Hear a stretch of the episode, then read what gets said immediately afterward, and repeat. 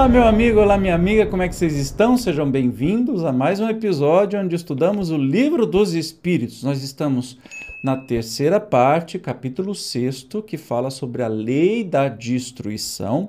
Especificamente hoje, nós vamos estudar sobre a pena de morte. Será que bandido bom é bandido morto? Hã?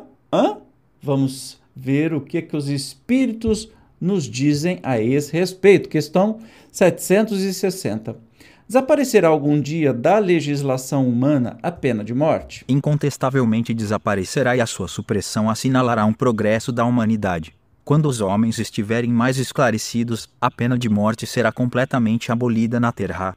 Não mais precisaram os homens de ser julgados pelos homens. Refiro-me a uma época ainda muito distante de vós. Opa! Então bandido bom não é bandido morto, é bandido recuperado. E país que mantém pena de morte é um país atrasado moralmente. Portanto, aqueles que defendem a pena de morte no Brasil são também moralmente atrasados. Se, se você pensa desse jeito, é melhor repensar, porque bandido bom é bandido recuperado. Afinal de contas, são irmãos nossos que cometeram crimes horríveis, muita coisa injustificável, mas que vão pagar as suas penas. O que precisa ser feito é consertar o, o, o sistema prisional brasileiro, que é uma fábrica de piorar as pessoas e não de melhorá-las e darem, dar oportunidades de, de acertarem na vida, cumprirem as suas penas e acertarem. Mas jamais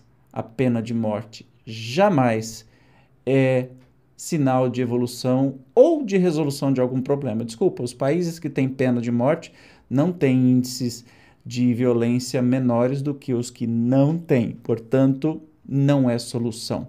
Olha a observação do Kardec. Sem dúvida. Progresso social ainda muito deixa a desejar, mas seria injusto para com a sociedade moderna, no seio dos povos mais adiantados, quem não visse um progresso nas restrições postas à pena de morte e à natureza dos crimes a que a sua aplicação se acha limitada. Se, entre esses mesmos povos, compararmos as garantias de que a justiça procura cercar o acusado, a humanidade de que usa para com ele, mesmo quando reconhece culpado, com o que se praticava em tempos que ainda não vão muito longe, não poderemos negar o avanço do gênero humano na senda do progresso. Entende? Então, é, não tem, não adianta espernear é, o Espiritismo é completamente contra a pena de morte. Os espíritos são muito claros. Portanto, se você defende isso, repense. Repense, reflita, porque vai matar o outro. Ah, mas o bandido matou uma criança, estuprou, depois matou, etc. Então, então se você matá-lo, o que te faz diferente dele? Ah, mas não sou eu que vou matar. Não, mas como sociedade que você apoia a pena de morte, o que te faz diferente de um assassino? Né? Para pensar. 761. A lei de conservação dá ao homem direito de preservar sua vida. Não usará ele esse direito quando elimina da sociedade um membro perigoso? Há outros meios de ele se preservar do perigo, que não matando. Ademais, é preciso abrir e não fechar ao criminoso a porta do arrependimento. Vamos entender, gente, que quem somos nós na fila do pão, na fila das encarnações? Jura que você acha que você nunca fez na dica de nada, nunca matou ninguém, nunca errou pra caramba, né? O que, é que a gente precisa fazer? Educar, corrigir. Precisam pagar pelos seus atos? Precisam pagar pelos seus atos mas não com a morte, porque a morte não é punição.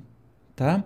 762. A pena de morte, que pode vir a ser banida das sociedades civilizadas, não terá sido necessidade em épocas menos adiantadas, ou seja, no passado? Necessidade não é o termo. O homem julga necessária uma coisa, sempre que não descobre outra melhor, à proporção que se instrui, vai compreendendo melhor o que é justo e o que é injusto e repudia os excessos cometidos nos tempos de ignorância em nome da justiça. Então, a pena de morte nunca foi necessária, mas era como a sociedade conseguia lidar com isso numa época de mais barbárie. Portanto, a evolução nos afasta da pena de morte. 763. Será um indício de progresso da civilização a restrição dos casos em que se aplica a pena de morte? Podes duvidar disso. Não se revolta o teu espírito quando lês a narrativa das carnificinas humanas que outrora se faziam em nome da justiça e, não é raro, em honra da divindade. das torturas que se infligiam ao condenado e até ao simples acusado, para lhe arrancar, pela agudeza do sofrimento, a confissão de um crime que muitas vezes não cometera. Pois bem, se houvesses vivido nessas épocas, terias achado tudo isso natural e talvez mesmo, se foras juiz, fizesses outro tanto. Assim é que o que pareceu justo, numa época, parece bárbaro em outra. Só as leis divinas são eternas, as humanas mudam com o progresso e continuarão a mudar, até que tenham sido postas de acordo com aquelas. Então, sempre é um indício civilizatório acabar com a pena de morte. Aí, você vê, olha para o nosso sistema judicial, criminal, nosso sistema penitenciário.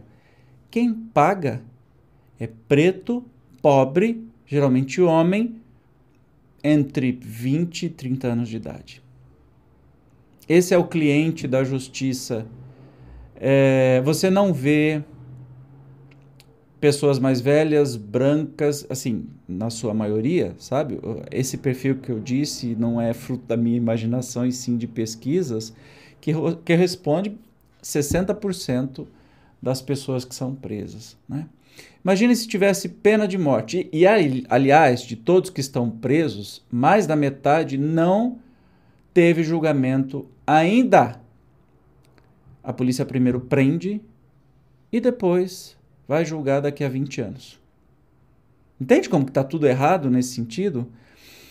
E não raros os casos, e aí tem institutos que fazem defesa de pessoas que não têm condições de pagar advogado, porque a nossa justiça, infelizmente, é para quem pode pagar. Uh, quem aciona a justiça é quem pode pagar um bom advogado, etc. O, o preto, pobre, periférico não tem essa possibilidade. Então, quando nós temos é, essa situação, nós vemos muitos e muitos e muitos casos de pessoas presas injustamente. Ah, porque uma testemunha veio e falou. Só isso basta para prender uma pessoa. Tem erro pra caramba. Tem gente que nunca fez nada presa há 10 anos. Imagine se tivesse pena de morte, o tanto de inocente queria ser morto. Entende como é, é, é assustador. Não, não tem como defender isso, não tem como dar certo. O que a gente precisa fazer é melhorar o nosso sistema penitenciário, melhorar o sistema de recuperação das pessoas que erraram, com penas, com punições, mas com dignidade. Então, quando se diz assim, ah, tá defendendo o bandido? Leva ele para casa. É de uma estupidez sem tamanho. Ninguém está defendendo o bandido, está defendendo a humanidade, que todas as pessoas têm direito, né? Dos direitos humanos. Então, não faz sentido algum esse esse espumar o ódio que as pessoas fazem e geralmente são pessoas que são corruptas, são é, é, se apropriam, é, são pessoas más, são pessoas cruéis e que por um motivo ou por outro são brancos, são é, mais abastados, têm dinheiro e que nunca a justiça vai conseguir colocá-lo atrás das grades, entende? Assim fica fácil, né? Mas vamos continuar, 764. Disse Jesus: Quem matou com a espada, pela espada perecerá. Estas palavras não consagram a pena de talião, e assim a morte dada ao assassino não constitui uma aplicação dessa pena. Então, assim, olho por olho, dente por dente, né? Tomai cuidado, muito vos tendes enganado a respeito dessas palavras, como acerca de outras. A pena de talião é a justiça de Deus, é Deus quem a aplica. Todos vós sofreis essa pena a cada instante, pois que sois punidos naquilo em que haveis pecado, nesta existência ou em outra. Aquele que foi causa do sofrimento para seus semelhantes virá achar-se numa condição em que sofrerá o que tenha feito sofrer. Este é o sentido das palavras de Jesus. Não vos disse ele também: Perdoai aos vossos inimigos. E não vos ensinou a pedir a Deus que vos perdoe as ofensas como houverdes a vós mesmos perdoado, isto é, na mesma proporção em que houverdes perdoado, compreendei-o bem. Então, uh, tem gente que pega algumas palavras de Jesus, distorce ao seu bel prazer e coloca na boca espumando ódio. Esquece do contexto, esquece da grandiosidade que foi Jesus e da mensagem de amor que ele deixou. Tudo contrário disso é só subterfúgio para poder tentar se justificar. 765, a última pergunta de hoje, que se deve pensar da pena de morte imposta em nome de Deus? Nossa, piora, né? É tomar homem o lugar de Deus na distribuição da justiça. Os que assim procedem mostram quão longe estão de compreender Deus e que muito ainda tem que espiar. A pena de morte é um crime, quando aplicada em nome de Deus, e os que a impõem se sobrecarregam de outros tantos assassínios. Então, e aí você vai falar assim: nossa, em nome de Deus, como assim? Pena de morte? É, no passado, vamos lembrar que a Igreja Católica, por, por exemplo, queimavam as médiuns e chamavam elas de bruxas. Em nome de Deus. Mataram pra caramba em nome de Deus. Hoje em dia, há religiões que fazem isso.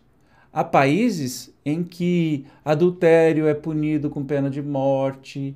É, eu não me lembro o país agora, não sei se é Arábia Saudita, enfim, lugares que são regidos pelo Alcorão, né, pelo Islã, o islamismo, é, mais radical, evidentemente, que tem lugares que a pessoa só por ser gay ela é condenada a, a ser atirada de cima de um edifício. Sim, isso existe hoje.